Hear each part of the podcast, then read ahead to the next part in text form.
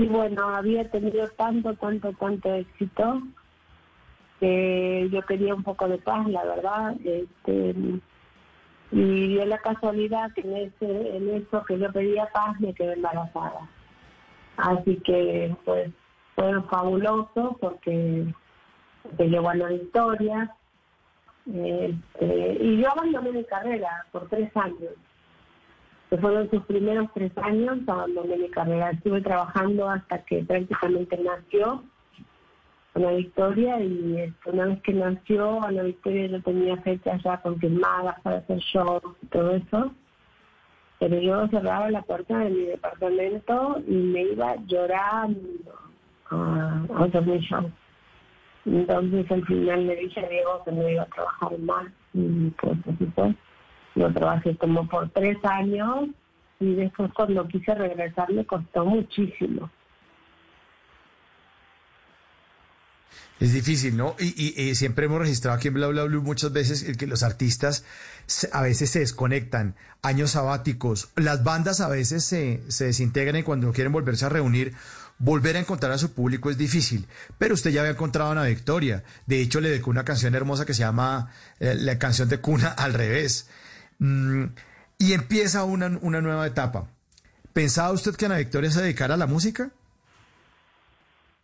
Bueno, en el principio pensaba que no, que no se iba a dedicar a la música, porque no, no tenía ese plan ella. A ella le encantaban los caballos. Y de repente hubo un vuelco en su vida, como eso de los 11 años, 10, por ahí. No antes, como a los 7, 7, 8.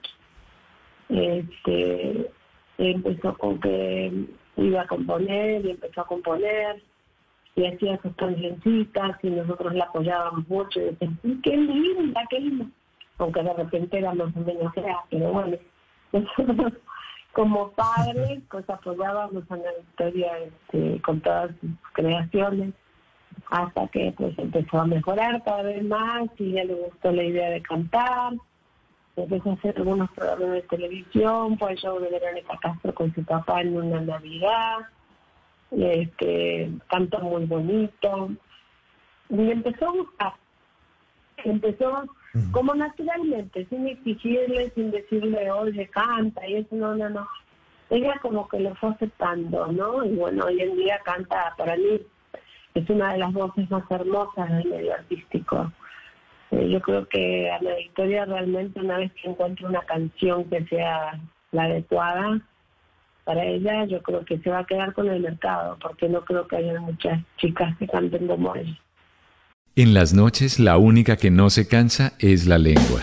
Por eso, de lunes a jueves a las 10 de la noche empieza Bla Bla Blue con invitados de lujo. Yo soy Lorna Cepeda. Yo soy Diego Verdaguer. Les habla Consuelo Les habla el chef Jorge Raúl. Hola, soy Carolina Cuervo. Dicen Aula Reina de la música popular. Yo soy Adriana Lucía. Yo soy Tato Devia. Blue, vamos a estar entonces el pote y el petaco. Con buena música, con historias que merecen ser contadas, con expertos en esos temas que desde nuestra casa tanto nos inquietan y con las llamadas de los oyentes que quieran hacer parte de este espacio de conversaciones para despierta. Bla Bla Blue. De 10 de la noche a 1 de la mañana. Bla Bla Blue. Con María Macausla, Simón Hernández y Mauricio Quintero. Bla Bla Blue. Porque ahora te escuchamos en la radio.